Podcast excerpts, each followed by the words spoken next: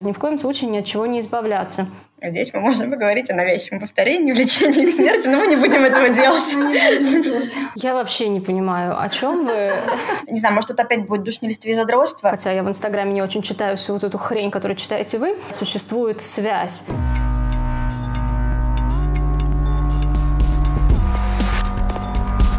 Прах Выгодского.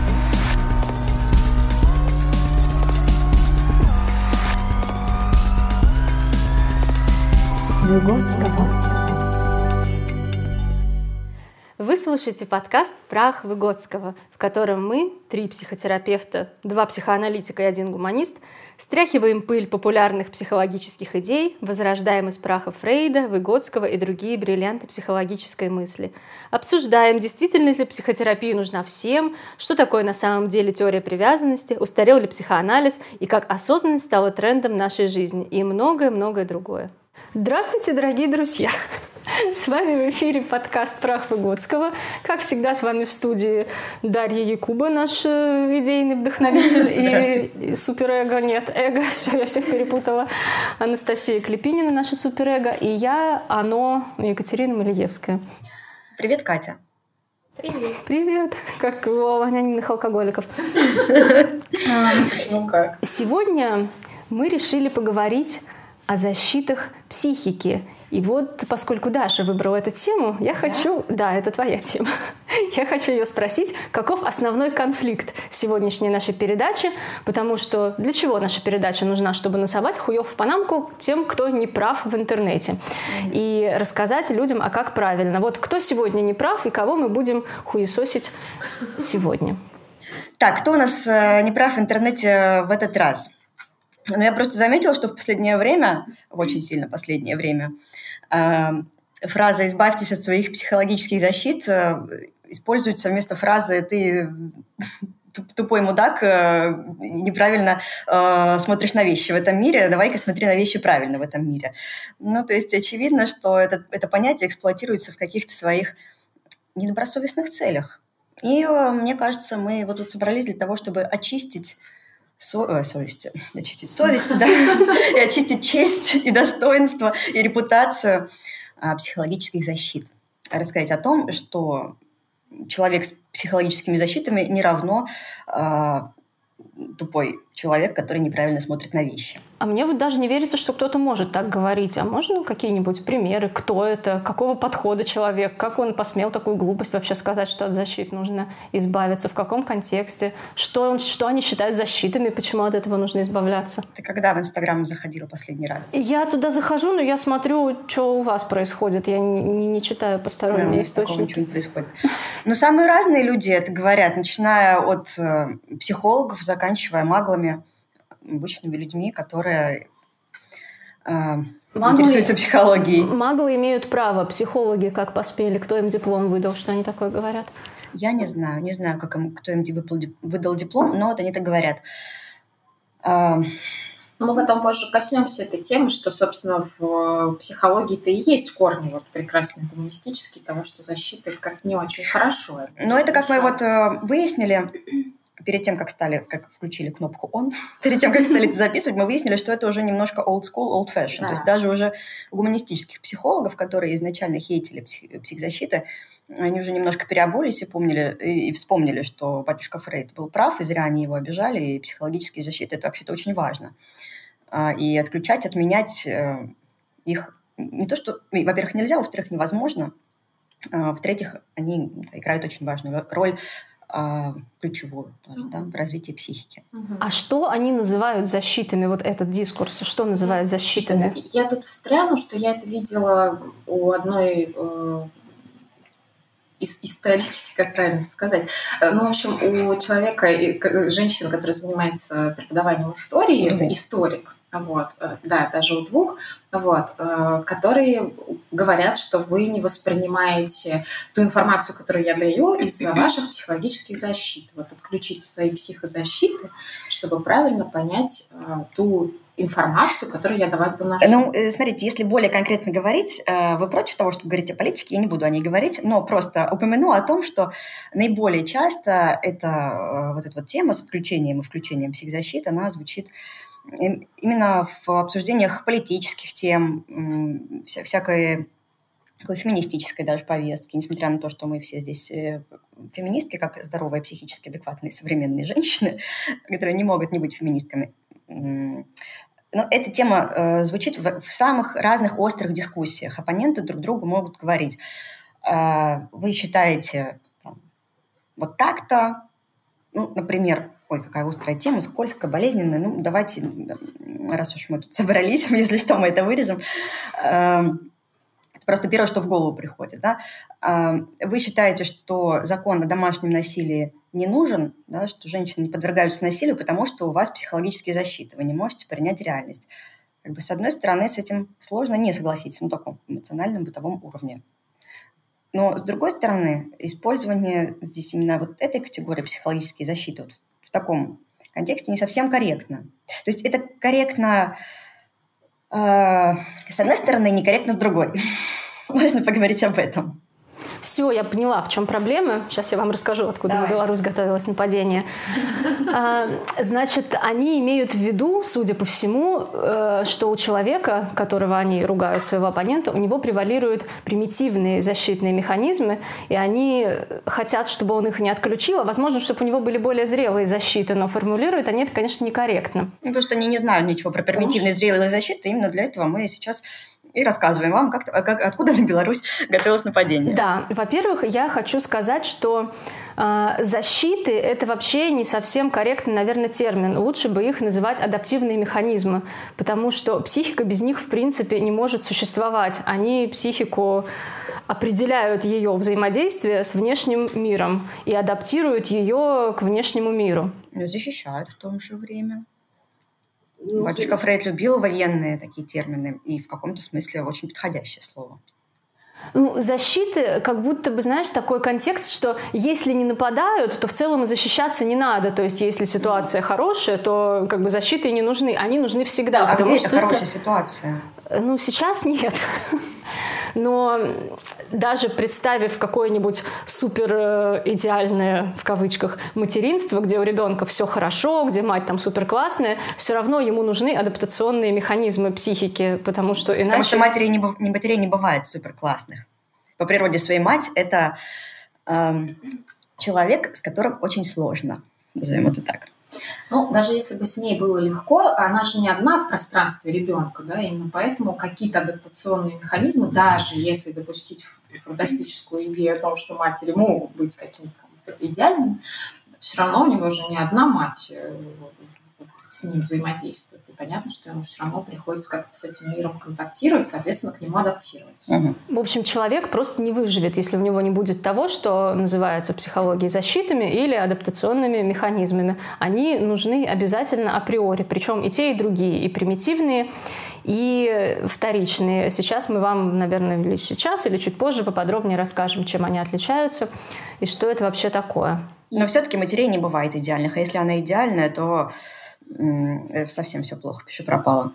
А я хотела, кстати, спросить вас сегодня, как вы считаете, вот э, матери, которые говорят, что материнство это только прекрасно, и э, они, там, дети вырастут, и все трудности забываются, это тоже защитный механизм? Или правда есть такие матери выносливые, а все остальные э, чмо невыносливые?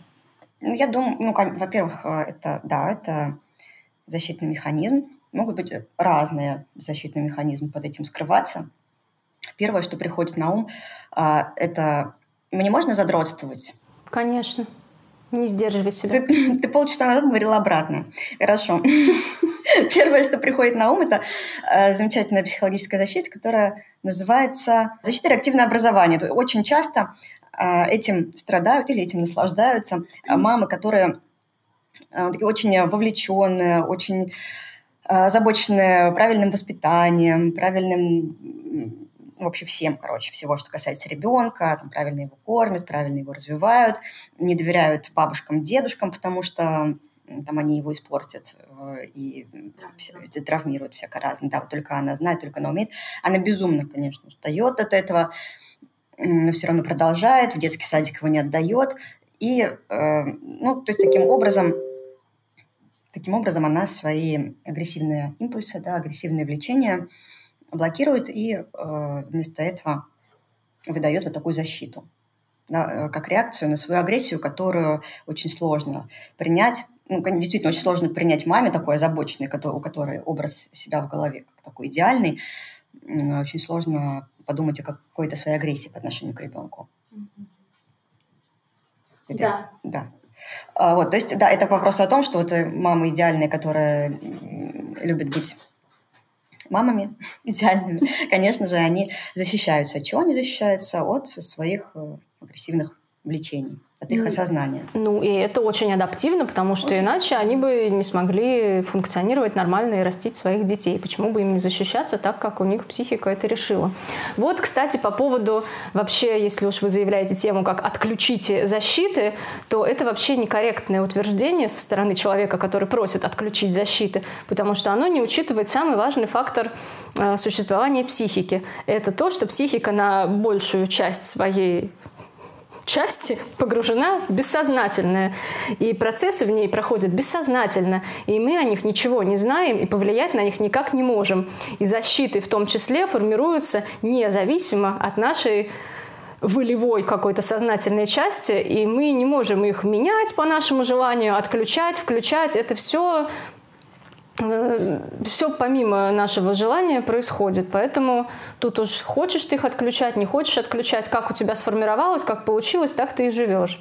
Ну, то есть фраза, э, если заменить фразу «отключите свои примитивные защиты» на фразу «смените свои защиты на более зрелые, более э, как это назвать, неврот, более невротические, она тоже будет некорректна, потому что кто мы такие, чтобы свои защиты своими защитами манипулировать. Это невозможно. Это невозможно, потому поэтому желать этого, конечно, можно, чтобы человек стал более адекватным и сменил свои защиты на более невротические, но он с этим сделать ничего не может. Никак.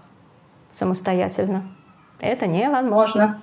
То есть за него, получается, это может делать бессознательно, да, при определенных условиях? Ну, его психика это делает сама, потому что психика вообще умнее, чем мы. Она продуцирует защиты, она продуцирует симптомы для того, чтобы как-то приспосабливаться к своему окружению, к своей среде обитания. Мне кажется, это прям очень важно, потому что я тоже сегодня хотела э, вставить немножко про то, э, что вот мы во втором выпуске говорили, людей призывают же еще к осознанности, да, и что как раз типа осознанности должна способствовать смене защит на более вот, невротический, как вы говорите, вот, и что вот эта постоянная работа над собой, она приводит человека к более... Такому... Это моя любимая. А мне все время хочется сказать, что расслабьтесь, потому что ваша психика очень много делает за вас, не надо вот вот э, делать культ из психологической работы, что психика сама со многим справляется очень mm. успешно, если туда не лезть, то может оно даже и к лучшему. Mm.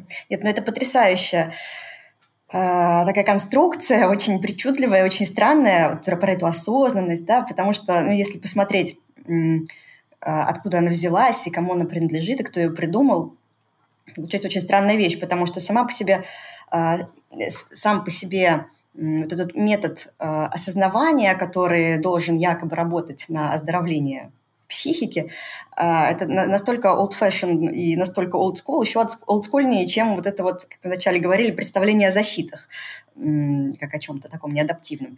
Ну, я говорю о Фрейде, о, Брей, о Брейере, о их катарсическом методе, которым они истеричек лечили. Ну, типа, была идея, что сейчас истеричка вспомнит, осознает, выведет из бессознательного в сознательное, и сразу она оздоровится, будет э, такая молодец, больше истеричка она перестанет быть. Ну, то есть постепенно от этой идеи становилась все олдскульнее и олдфэшнее. От нее постепенно отказывались, и вдруг взялись какие-нибудь когнитивно-поведенческие терапевты третьего, там, пятого, десятого поколения откуда-то вытащили эту идею про осознание. Про, про то, что осознавая что-то там внутри себя, мы можем э, э, как-то менять себя. В общем, вытащили эту, эту идею, наложили на этот, этот когнитивно-поведенческий механизм, технику когнитивно-поведенческую, и выдали это как вот такой вот массовый продукт, в котором, который сейчас очень любят потреблять пользователя. Смотрите, а я правильно понимаю, что тогда эта идея, это эм, такая странная, противоречивая, сейчас поясню, потому что получается то, что Фрейд подразумевал под осознаванием, это вытащить из своего бессознательного или откуда? С помощью да? гипноза они это делают. Да, вытащить что-то, значит, на свет Божий, посмотреть, принять, признать, да. Mm-hmm. А мне казалось, что, например, сейчас под ос- ос- осознанностью подразумевается нахождение в моменте здесь и сейчас, то есть отдавать себе отчет в своих чувствах, э, переживаниях, работать с ними, вот, что-то mm. такое. Я не знаю, я не, не особо в курсе, может быть, я через свою какую-то психоаналитическую призму это все пропускаю, но э, я когда вижу, слышу об этом, мне кажется, что-то осознать про себя, почему ну, ты просто... там... Они же при, этом любят про детство говорить, типа осознать вот там свои сказать, травмы. Это же так странно, потому что они же не работают с... Или я чего-то уже не знаю, они же вроде не работают с прошлым, то есть зачем им что-то вытаскивать из прошлого, если они, наоборот, говорят, что поправьте меня, если я не права, что не надо копаться сильно в прошлом, надо, значит, вот э, здесь и сейчас э, направлять свои силы на то, чтобы mm-hmm. чувствовать себя вот э, спокойно, безопасно, и вот это вот все. Я просто вспоминаю, вот кто-то из вас недавно, ну, так относительно недавно в чате кидал, что, э, я не помню, кто это был, это был КПТшник или кто-то еще, который говорил про то, что Просто осознайте свои, как на вас влияли мама и папа, и вот э, учитывайте это, и воспитывайте своих детей э, там, типа осознанно. Вот, вот я вот такая вот у меня какая-то идея. Mm-hmm. Может быть, это какой-то такой э, Франкенштейн из популярных психологических идей. Но мне просто кажется, что я почему это вот зацепилась за это сейчас слухом, потому что мне кажется, что он и есть Франкенштейн. То есть, видимо, он в популярной психологии, в том, что вот есть сейчас в окружающей среде, вот он и есть такой Франкенштейн. Потому что это же странно в подходе, который не работает с прошлым, даже осознавать, пытаться то, что с тобой в детстве происходило, и, и просто не делать так со своим ребенком. Это как-то ну, может быть, подход сам по себе не работает, но когда это оказывается в едином вот этом поле психологическом, психологического знания популярного, который э, ну, там, обычные там, люди интересуются, читают, как-то для себя пытаются применять, то в этом же поле оказывается и вот эта тема осознанности, как, что бы это ни значило, э, и тема про, про прошлое, про детство, про травмы, что мы должны это понимать, осознавать, и как-то это все перемешано, в общем. Как-то очень как сложно. очень сложно, да. Очень сложно, мне сейчас показалось. Я вообще не понимаю, о чем вы. Мне кажется, что нужно звать кого-нибудь, кто этот дискурс исповедует, чтобы он рассказывал, потому что то, как сейчас это звучит, это бред полнейший, э, потому что это очень большая иллюзия, что можно что-то осознать и не делать так со своими детьми. Наша психика гораздо сложнее и гораздо умнее этого всего. И если мы что-то осознали и считаем, что мы прям просветлились и не будем так делать, мы все равно будем так делать только какими-то другими путями, и как-то вот минуя сознание, психика будет воспроизводить то, что ей хочется воспроизводить. Угу. Собственно, в терапию многие приходят с жаждой вот этих инсайтов, то бишь осознаваний, да, чего-то такого, ярких каких-то вспышек, а потом удивляются, почему все равно никаких перемен нет. Потому что, ну вот ты набрал этих осознаний, и, и что? Угу. С ними же что-то должно дальше произойти. Угу. На самом деле, я слушаю, слушала тебя как про вот это вот нахождение в моменте, и я вот только сейчас поняла, что для меня это некоторое откровение, потому что что это за осознанность? Окей, допустим, поговорим об этом. Осознанность, понимать, что с тобой, с тобой происходит здесь и сейчас. Опять же, как ты это можешь понять, что с тобой происходит здесь и сейчас, когда ты можешь понять только достаточно малую часть? Отключи свои психзащиты. Окей, окей, все, я поняла. Я не знаю, про что вы, но мне кажется, это похоже на какие-то техники заземления, которые в целом хорошие, они работающие там при панических атаках каких, когда ты сидишь и такой, я дышу, вот моя рука, вот моя нога, и вот это вот все. Это же вообще, вообще про, про другое. Э, ну да, для симптоматического лечения какого-то здесь и сейчас. Для облегчения состояния здесь и сейчас, я бы Да, сказала. Эм, но это эм, часто звучит как вот образ жизни, осознанность, там, угу. что там угу. еще, принятие. Зачем формируются эти защиты или адаптивные механизмы? У нас есть психический аппарат. Вот у нас рождается некое существо, которое, у которого есть цель как-то выжить в этом мире. Оно беспомощно. Оно зависит от материнского объекта. Материнский объект доставляет ему какие-то удовольствия. Он его кормит, он обеспечивает ему безопасность, но он эти удовольствия доставляет ему не в стопроцентном объеме. Они как-то отсрочиваются во времени, и нужно как-то вот пережидать то, что когда ты лежишь такой весь и удовольствие не приходит, э, нужно как-то его дожидаться. И так постепенно формируется психика. Она стремится к покою, к, к умиротворению, слиянию с бесконечным вечным. и стремится избегать неудовольствия. Избегать неудовольствия сложно, поэтому всячески психика пытается изъебнуться и для этого выстраиваются всякие защитные механизмы. Сначала выстраиваются примитивные защитные механизмы. Они касаются границ между мной, как существом между я и внешней реальностью, которая бомбит его всякими неудовольствиями и всякой фигней со всех сторон. То мать не пришла, то она там где-то задержалась, то описался лежишь мокрый. Поэтому с этими неудовольствиями надо как-то справляться, неудовольствиями, приходящими извне. Поэтому примитивные защиты, они возникают первыми и свойственны всем, и никуда они не деваются. Все люди склонны к примитивным защитам до любого возраста. А дальше формируются вторичные зрелые защитные механизмы. Они уже работают не между мной и внешним миром, а между внутренними инстанциями психики. Если здесь, ну, наверняка большинство, кто это слушает, они знакомы с психоанализом хоть как-то, они где-то слышали, что есть такие инстанции психики, как я, оно и сверхя. Я Слышали. От, от нас же и слышали, наверное, да. Оно это вот этот резервуар всяких влечений и всего такого. А Сверх-я это носитель нормы, закона и всего правильного. Деструктивных установок. Это шутка. Это шутка. И я — это та инстанция, которая должна увязывать между собой требования «оно», этого резервуара влечения, и требования сверх-я этого носителя закона, порядка и нормы. Я сложнее всего. И все эти инстанции важно отметить, погружены в бессознательное. То есть ни одна из них не подвластна сознанию, не подвластна волевому контролю в полной мере. И вот вторичные зрелые защиты, они работают между этими инстанциями для того, чтобы они как-то в равновесии сохранялись, и человек не страдал от того, что какая-то инстанция перевешивает. Мне кажется, это так сложно, что нужно привести примерчики. Давай, жги. Давай. Я, да? Да. Так, есть одна тетенька, воображаю, я ее сама придумала. Она э, подозревает, что ее хотят, что все дворники в ее дворе находятся в преступном сговоре. И хотят ее убить. Э, уж не знаю как.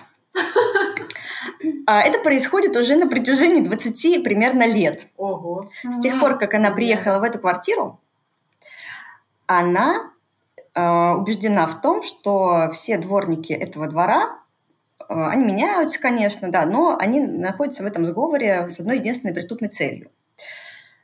А, как она это себе объясняет? Ну, что она выходит, она записывает специальный блокнотик, там как, что, где, во сколько она вышла, какого дворника встретила, и каждый раз там встречается какой-нибудь дворник один и тот же. Когда она меняет свой маршрут или время выхода, все равно там этот дворник встречается.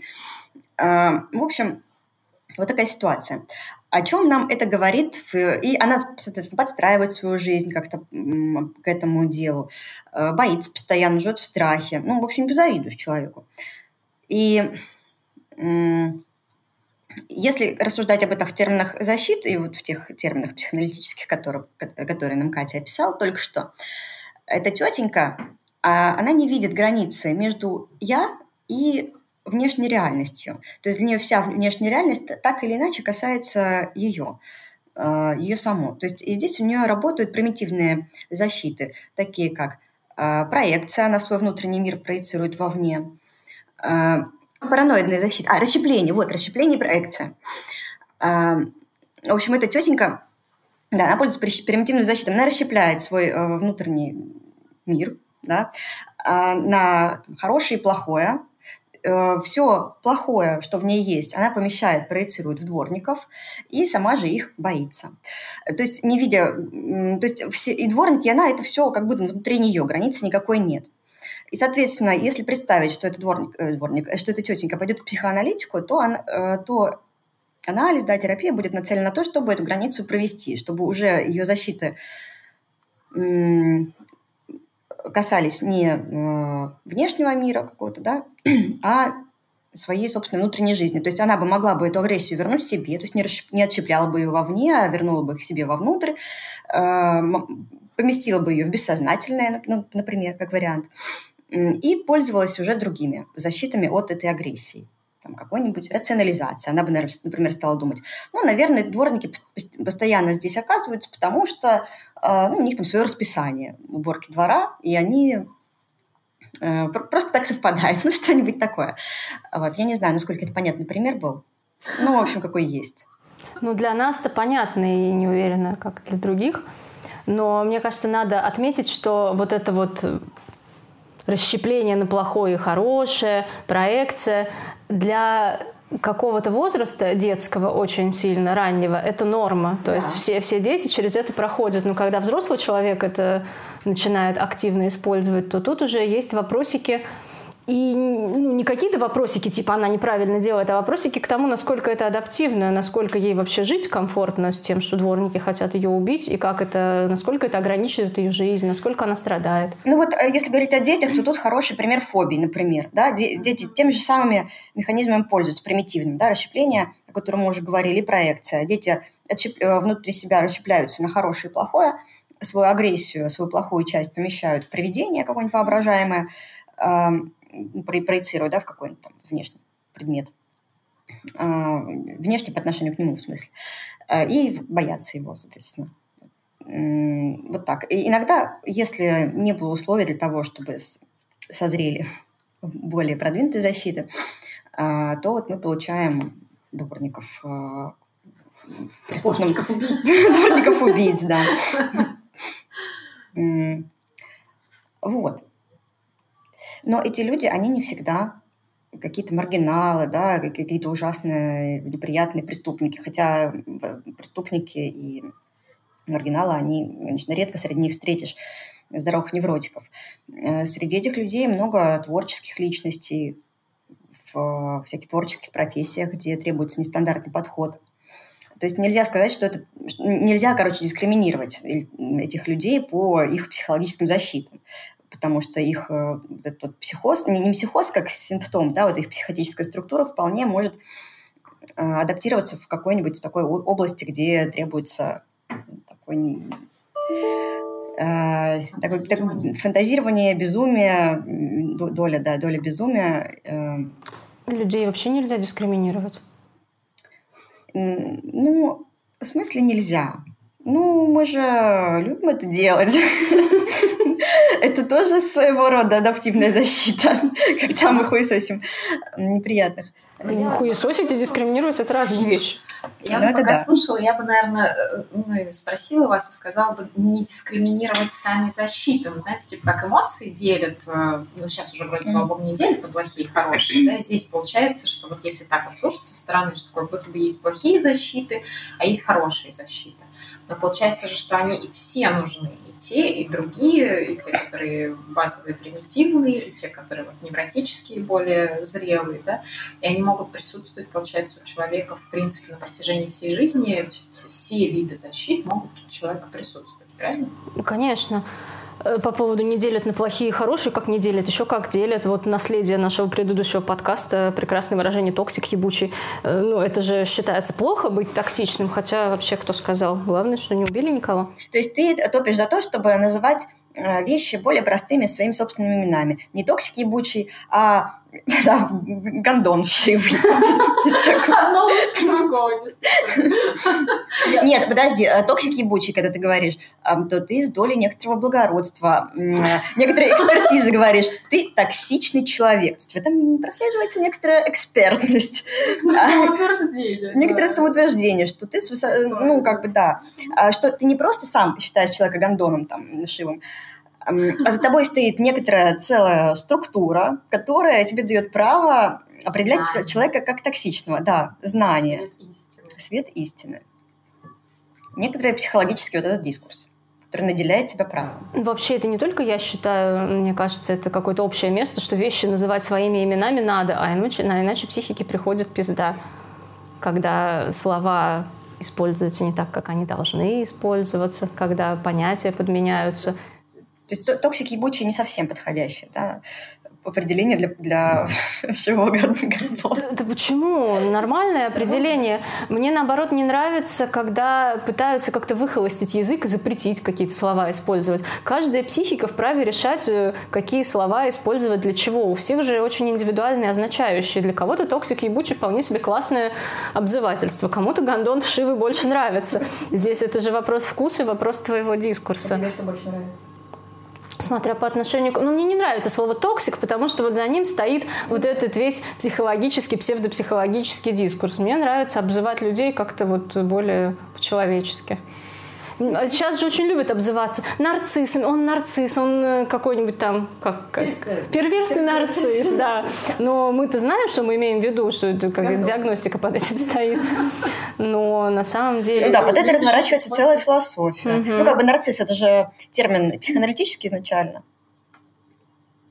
Ну, человек, когда кого-то так обзывает, он же хочет сказать, что он гондон, ну и сказал бы, что он гондон. Зачем под это он подводить хочет не просто сказать, что он гондон, а хочет сказать, что вообще-то на его стороне целая научная, Это тоже защита. Научно обоснованный гондон. научно обоснованная что на его стороне целая наука психология, которая не только он так считает, а вот все так приличные люди так считают. Это тоже психологическая защита. Интеллектуализация. Мгм. Ну, это зрелая защита. Интеллектуализация относится к зрелым защитам, да. То есть более зрело защищен, а? То есть пусть защи- обзываются нарциссами. чем будут ими. Ну, в каком-то смысле, наверное, вот есть в этом доля справедливости. Обзываться нарциссом лучше, чем им быть. Что он что, лучше, хуже, да? Сейчас вот мы дискриминируем нарциссов. А что скажут твои пациенты, которые нарциссы? Они им будет приятно это слышать? Нет, не будет. Когда люди пытаются обзываться какими-то психологическими понятиями и подводить научную базу под то, что у них кто-то вызвал агрессию и неприятие, это же тоже какая-то защита от собственной агрессии. Почему нельзя просто признать, что человек тебе не нравится? Почему нужно считать, что вот он нарцисс, и поэтому он для всех гондон? У меня очень некоторые мои пациенты нарциссические очень нравятся мне. Они, ну, в любом человеке можно найти что-то хорошее, приятное и создать с ним какой-то контакт. Обаятельные ребята. держат, что в каждом человеке есть что-то хорошее. И что-то плохое. И нарциссическое ядро. Не, а человек может нравиться тебе, даже если в нем есть что-то плохое. Я просто считаю, что это как раньше обзывались идиотами, дебилами, а потом это стало не камильфо, потому что это тоже какие-то психические диагнозы были. Вот диагнозами обзываться не надо, и вообще я против диагнозов. Да, я помню. Ну, как вывод, значит, из того, о чем мы сейчас говорили, можно сказать, что люди, у которых работают, например, примитивные защиты, могут быть не слишком-то уж приятными в общении и взаимодействии. Но значит ли это, что им нужно избавляться от психологических защит? Мне кажется, слово «нужно» здесь вообще некорректно. Если нужно. Нужно это можно применить по отношению к тем вещам, на которые ты можешь влиять. Тебе нужно сходить, там, вынести мусор, помыть посуду, покормить младенца своего. Мгм. Ну да, то есть получается то, на что мы не можем повлиять, и э, здесь возникает тогда вопрос, в обратную сторону работает ли, нам предлагают избавиться от защит, чтобы стать э, более, там, не знаю, добрыми, продвинутыми, богатыми и какими там еще. А можно ли сказать в обратную сторону, что э, я оправдываюсь тем, что у меня защита? Да, это вот мое такое поведение, я там бью своего ребенка, это потому что у меня защита. Это как а, от создателей а, вс- все эти насильники, педофилы и прочие гондоны, они такие, потому что их мама в детстве не любила. Да, это моя любимая да, тема. Мгм, да. А еще их называют больными, да? Ну, что Мгм. это какой-то психиатрический диагноз, хотя известно, что большинство всегда преступников э, далеко не... В, в психи- в психиатрическом смысле они не Да. имеют диагноза, но в психоаналитическом смысле они, скорее всего, относятся к пограничному. Если не к психотическому. Психо- да. Кстати, психотические, они более мирные, чем пограничные. Ну, не всегда, конечно. Э, Но в них не обязательно вот эта импульсивность, вот это вот, э, Но мне кажется, тут асоциальность. важно что сказать, что э, психоаналитический, например, да, диагноз и психиатрический – это огромная разница, потому что Мгм. психиатрический Мгм. диагноз, да, в некоторых случаях, и то не всегда избавляет по закону человека от несения полной ответственности, полной меры ответственности за то, что он делает. А вот э, какой-то наш психотерапевтический диагноз нифига не лишает человека Мгм. ответственности за то, что он делает. Ну, мне кажется, здесь две какие-то параллельные линии. Да? С одной стороны, э, некоторые морали, которые предлагает э, категории там, хорошо, плохо, э, наказывать, не наказывать, там, прав, не прав. И э, параллельно идет линия вот эта диагностическая, наверное, ее можно назвать, э, ну, объективной реальности, да, информации про человека. Вот я бы ее назвала просто какой-то описательной и исследовательской. Я бы вообще не лезла на территорию запрещать и наказывать, потому что это не наша юрисдикция. Надзирать и наказывать, да. А, потому что надзирать и наказывать – это вотчина государственных каких-то структур. Здесь вопрос, за что наказывать, за какое-то там нелицеприятное поведение, которое доставляет другим проблемы какие-то. А, но наказывать людей за их влечения какие-то или за то, что у них там защиты какие-то не такие. Об этом я скорее, знаете, хотела здесь про что? про то, что какие есть предложения, если они есть, например, в психоанализе, а как людям помогать. Ну, вот человек э, там убийца, у него есть влечение убивать других людей. Да, мы говорим, что ну вот у него есть такая защита, он что-то там делает э, и оправдывает свои действия тем, что вот у него такое влечение. Можно ли ему как-то помочь, да, потому что мы понимаем, что в рамках закона это не особо работает, uh-huh. закрывают, они выходят, и ничего не меняется особо, да, все то же самое, они обычно ходят по кругу туда-сюда. А есть ли какая-то вот в нашей компетенции сила, возможности им помогать что-то менять? Мне кажется, только в нашей компетенции и есть. Я имею в виду uh-huh. по-настоящему, а не просто... А нет, ну, наверное, э, КПТ-специалисты э, рассказали бы что-то ну, со, из своей практики, из своей компетенции, то есть э, ну, какие-то способы регулировать гнев. Ну, наверняка что-то такое есть. Там. Да, да, работать с гневом, да, да. Ну, ну да, я думаю, что это тоже здорово работает.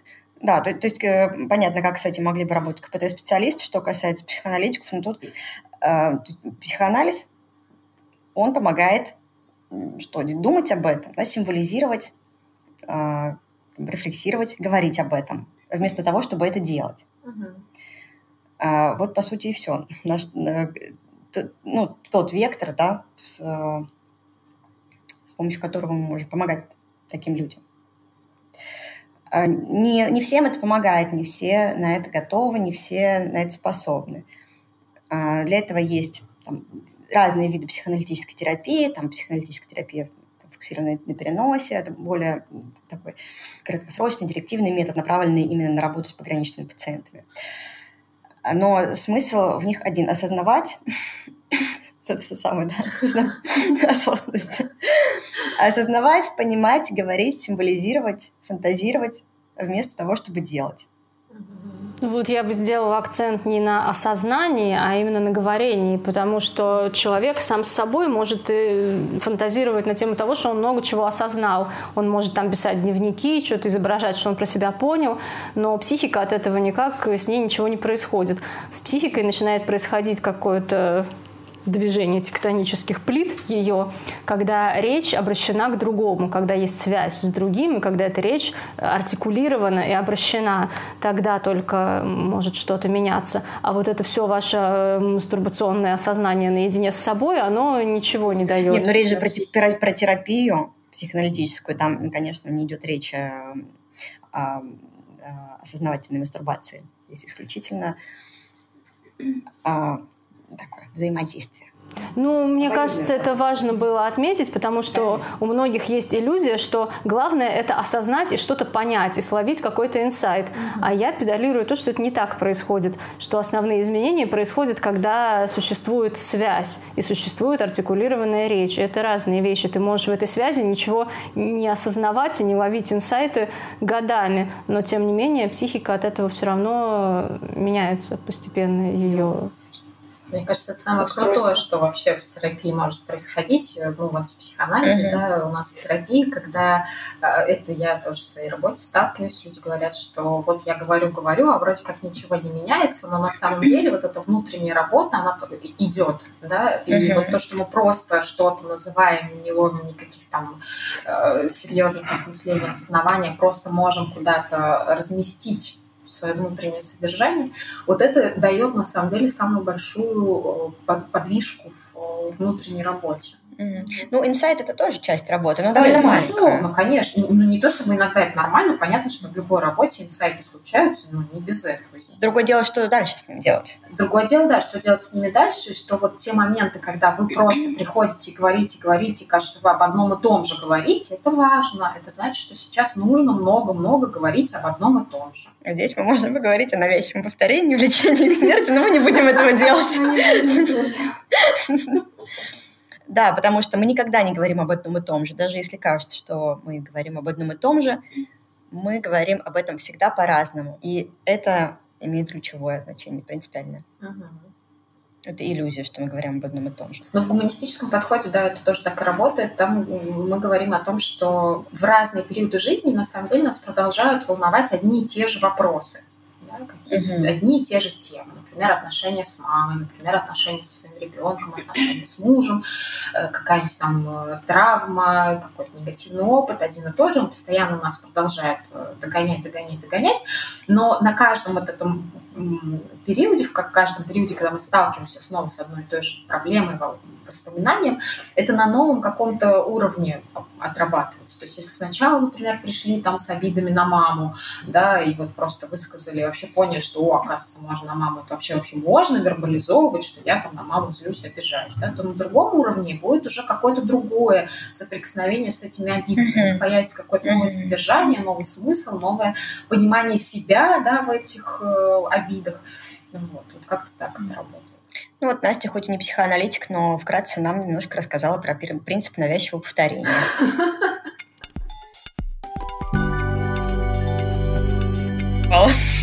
Мы говорили про то, чем психоанализ может быть, да, и психотерапия полезна в работе с психозащитами, да, вот в укреплении, да, получается. А, да, Во-первых, важно понять, что избавляться от защиты не надо и невозможно, и никакая терапия этим не занимается, избавлением от защит. Защиты скорее нужно наращивать новые и укреплять не очень крепкие существующие. И э, в частности, там какие-то виды психотерапии направлены, например, на укрепление «я», на укрепление защит «я», выстраивание вот этих адаптивных э, вторичных защит, чтобы «я» могло хорошо справляться с требованиями «оно», с требованиями сверх-я и не страдать очень сильно при этом. Поэтому от защит мы не избавляемся, защиты мы укрепляем и получаем более новые и разнообразные, потому что почему человек может страдать, например, потому что у него есть там одна проекция на все, и все. Это очень неадаптивно по отношению к миру, потому что с таким человеком очень трудно взаимодействовать, и ему очень трудно взаимодействовать с, этой, с внешней реальностью. Поэтому ему нужно как-то свой ассортимент защит расширять, и ни в коем случае ни от чего не избавляться. Еще какая-то была мысль по поводу того, что вот сейчас в актуальной повестке вот это вот сверхзащита еще, вот, кстати. что? Сверхзащита. Ты как Это раз такое? предлагал, ну, э, Сверхзащита? э, ну, сверх какие-то способности. То есть одни хотят отключить защиту, говорят, избавьтесь, а другие хотят каких-то... Да, да, да, да, вот я как раз, вот я как раз про это, да, А можно я добавлю немножко про, не знаю, может, это опять будет душнилистство и задротство, мне кажется, это в тему. Про то, что мы некоторые защиты, если это психотик, да, у него в целом слаб- слабенькие защиты, плохая связь с реальностью, мы а, укрепляем его, пом- пом- помогаем становиться крепче, чтобы он там совсем не распался. А если это крепкий, здоровенький невротик, то мы его, наоборот, немножко фрустрируем, там, расшатываем, чтобы он, что чтобы он ригидность свою немножко э, ригидность его немножко поколебалась, что-нибудь другое на этом месте э, появилось. Поэтому психоаналитики очень много молчат, потому что в этом молчании зарождается что-то новое. Человек фрустрируется, и Катя не любит молчащих вот этих анальных аналитиков. Но идея такая Ну, в... почему? Это же для кого-то нужно. Молчание аналитика задает нехватку, которая как раз может очень хорошо продвинуть. Но это работает только для здоровых э, психически устойчивых невротиков. Просто аналитик должен понимать, для чего он молчит. конечно. Это же не... Не просто соревноваться с другими аналитиками, Ну, не... э, продолжительность молчания. Потому что ты не понимаешь, что происходит. Есть Кстати, почему нет? Тоже хорошая тема. Не понимать, что здесь происходит. Не понимать это прекрасно, да, аналитик всегда должен не понимать. Но есть люди, которые схватывают чисто внешний образ какой-то профессии, они вот сидят такие, им все равно, кто перед ними, они молчат. Типа аналитик должен молчать. Нет, молчание аналитика всегда продиктована ситуацией. Но, честно, не только аналитиком. Мы тоже пользуемся молчанием, но оно действительно должно быть дозировано, mm-hmm. да, и какие-то... Ну и то, что говоришь, оно должно быть очень серьезно, выверено, отмерено и продумано, да, и когда молчишь, то тоже не просто так. Угу. Не для красоты. Просто некоторые пациенты, бывшие пациенты психоаналитиков, говорят, что я тут делал два года? Ну, все два года молчал, я чувствовал себя идиотом. ну, то есть это, э, ну, тоже как-то... Не очень. Скажите про суперспособности. А, да, суперспособности. Да. Вот, да, сейчас в актуальной повестке мне, даже мне, хотя я в Инстаграме не очень читаю всю вот эту хрень, которую читаете вы, даже мне часто попадается... Мы делаем это для работы. Да, вы делаете это для работы. Я, я очень благодарна, что вы это делаете, потому что я бы не выдержала. Попадается вот эта вот очень модная сейчас тема Э, справляться, как справляться с тревогой, как не разрушаться вот от того, что э, такая стрессовая ситуация такая вокруг.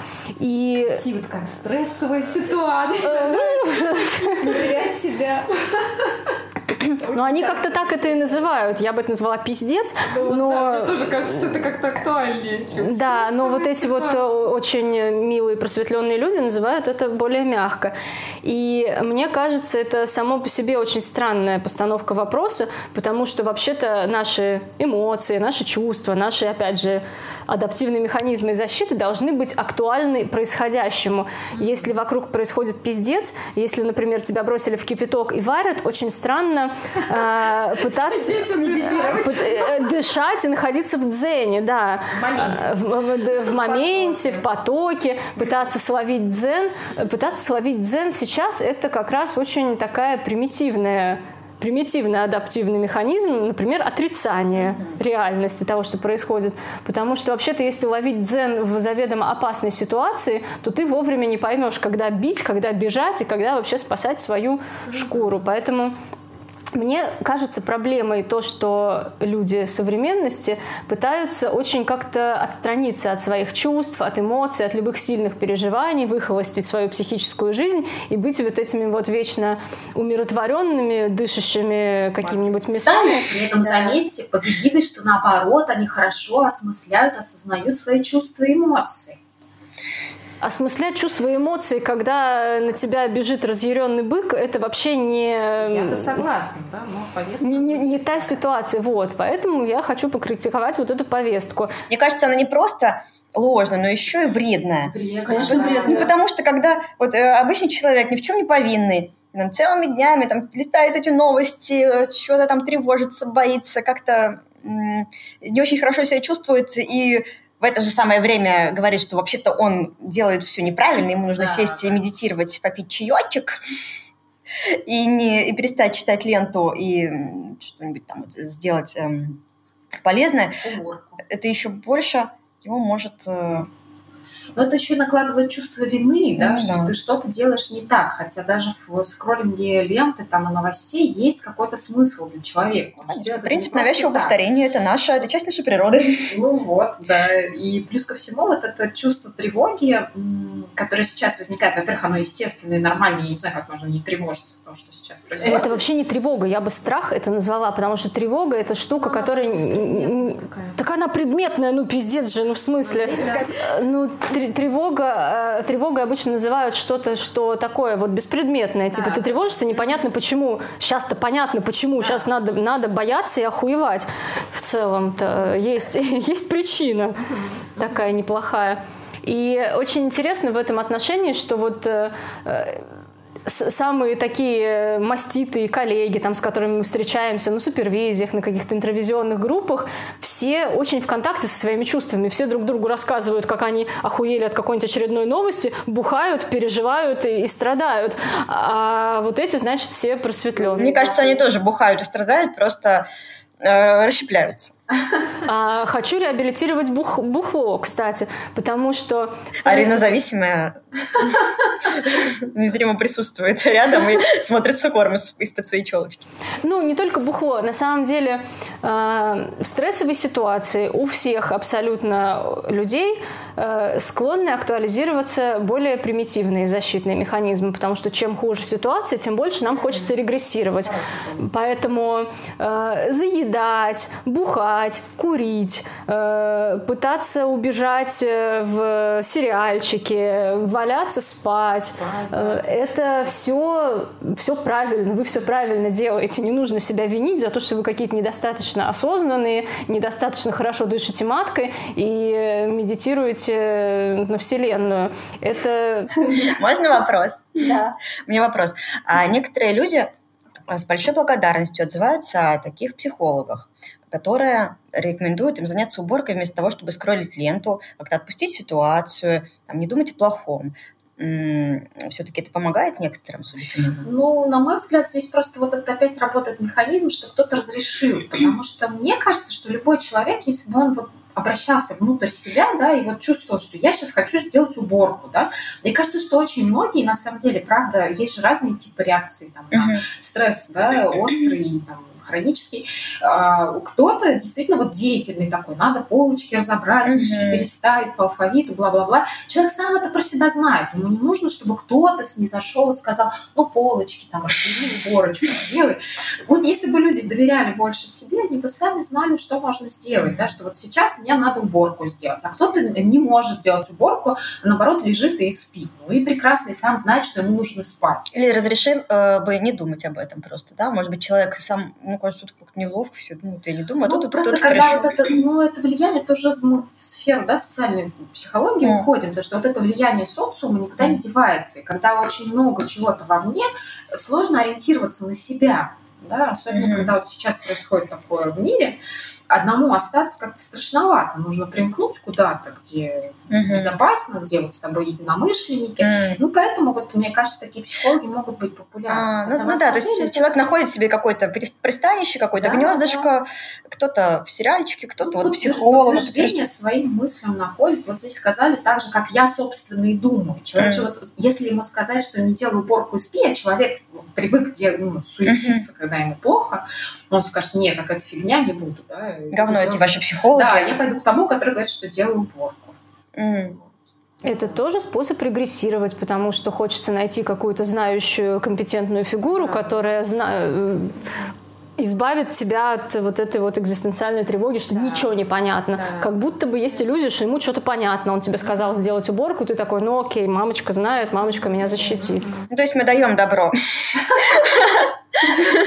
психологам с их странными советами, ну, которые для нас кажутся странными, а кому-то вполне себе в этой ситуации каким-то поддерживающим, помогающим.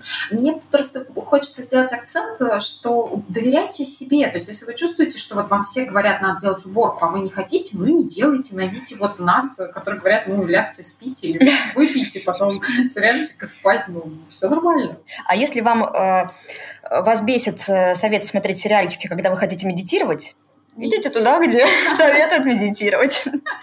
Если вы, например, э, алкоголик в завязке, вам нельзя бухать, как нам. Смотрите сериальчики, медитируйте, а, слушайте психологов, которые дают полезные советы на эту тему. Да, или никого не слушайте. Да. Мне здесь хотелось еще тоже сказать, что вот эта тема про что современный человек должен быть постоянно там в дзене, да, какой-то осознанный. А, она, конечно, имеет место быть и в психологии, в смысле, да, понимания здорового психически человека, да, и мы тут понимаем, ну, видим, ну, по крайней мере, в мере в гуманистическом подходе, да, там какой-то прям вот этот сверхчеловек, который все время, он даже если расстраивается, то знает, как с этим справиться. Сейчас меня бомбанет на тему здорового человека, ну, давай. Я вам привыкла. Я сразу начинаю фантазировать на тему вот этого материнства, да, которое растит э, э, это везде. который да. растит детей так, как будто в природе существуют психически здоровые люди. Да, ну, в общем, но, тем не менее, вы же сами знаете, что в любом учебнике по психологии откроешь, там есть этот раздел «Психическое здоровье», бла-бла-бла, и там вот некоторый идеал такой. И вот я вам присылала скрин из свежей этой вот статьи с Нэнси МакВильямс, которая тоже там предлагает в качестве примера, да, психологически, психически здорового человека, психологически, э, очень такую, э, с- ну, какой-то недосягаемый вообще идеал. Вот, и мне кажется, что вот сейчас тоже это давит на людей, что вот сейчас происходит что-то вообще невероятное, невозможное, люди с таким не сталкивались несколько поколений уже, да, то есть мы вообще забыли, такого нет в опыте. А нам говорят, что вы должны быть вот все время такие, э, знать, как справляться со своей тревогой, дышите. Вот сказать, Классно, что есть, что кому-то это подходит в таких э, ситуациях. Но надо понимать, что это подходит далеко не всем, потому что что? Потому что защита у всех работает по-разному. имеете Одинаковые защиты провалиться. работают у всех Вы имеете по-разному. право провалиться и не быть э, психологически здоровым человеком. А также вы имеете право сохранять иллюзию, что вы можете достичь этого психического здоровья, сесть, медитировать, пока не полегчает.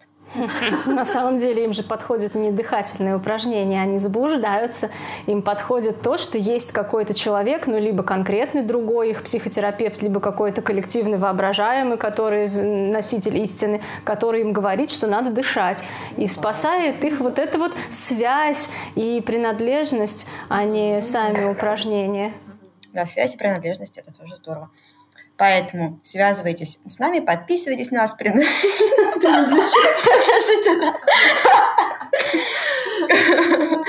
А, Вот, рассказывайте о нас своим друзьям. Хорошо, тогда будем подводить какой-то итог сегодняшней встречи. Что бы мы сказали на э, напутствие нашим слушателям? Если вам говорят, что вы должны отключить свои психологические защиты, вы можете со спокойной душой слать человека подальше.